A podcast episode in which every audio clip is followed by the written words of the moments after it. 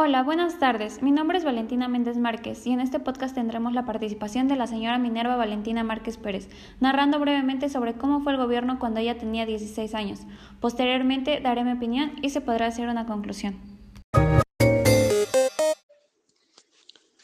Soy Minerva Valentina Márquez Pérez, tengo 40 años. Cuando yo tenía alrededor de 16 años, estaba como presidente de la República Mexicana el señor Vicente Fox Quesada quien provenía del Partido Acción Nacional. En ese entonces, la población mexicana, cansada del gobierno priista, le dio el voto de confianza a Fox, porque se creía que México podía mejorar si cambiaba de partido político.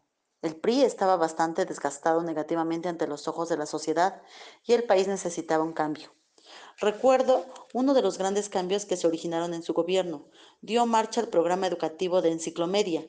Era un sistema audiovisual con recursos y herramientas para niños de primaria a fin de enriquecer la enseñanza y el aprendizaje dentro del salón. Lamentablemente no funcionó. Y no es que el programa fuera malo, es más, se puede decir que ha sido uno de los mejores, pero lamentablemente el magisterio no estaba preparado o capacitado para abordarlo. Sin embargo, hubo muchas carencias dentro de su mandato, se generó mucho desempleo y la sociedad lo criticó fuertemente por ser un dirigente inculto. Tanto fue que, fue el primer presidente que le negaron salir del país para un viaje de negocios. Fue muy sonado, ya que argumentaba no tenía un plan de acción que fuera importante para ir fuera del país. Haciendo una comparación, nos encontramos actualmente en el gobierno de Andrés Manuel López Obrador, que lamentablemente fue una gobernatura difícil, ya que estamos en una pandemia y esto trajo como consecuencias muchas carencias, pérdidas de empleo, de funciones, problemas económicos, políticos y sociales. Sin embargo, se aprecia que busca la manera de ayudar a su pueblo. Lamentablemente, ningún gobierno es totalmente positivo y negativo.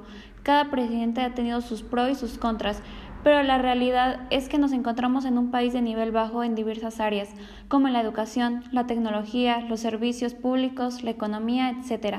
No obstante, no debemos olvidar que el cambio no solo lo hace una persona, sino cada uno de nosotros con nuestras acciones.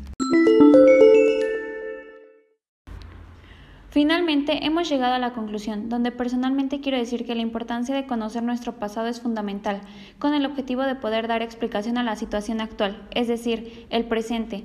Con la historia podemos entender por qué las cosas son como son en el presente, las tradiciones, cultura, política, economía, tecnología. Sin ella no podemos entender el presente, pero tampoco podríamos saber a dónde se dirige la humanidad.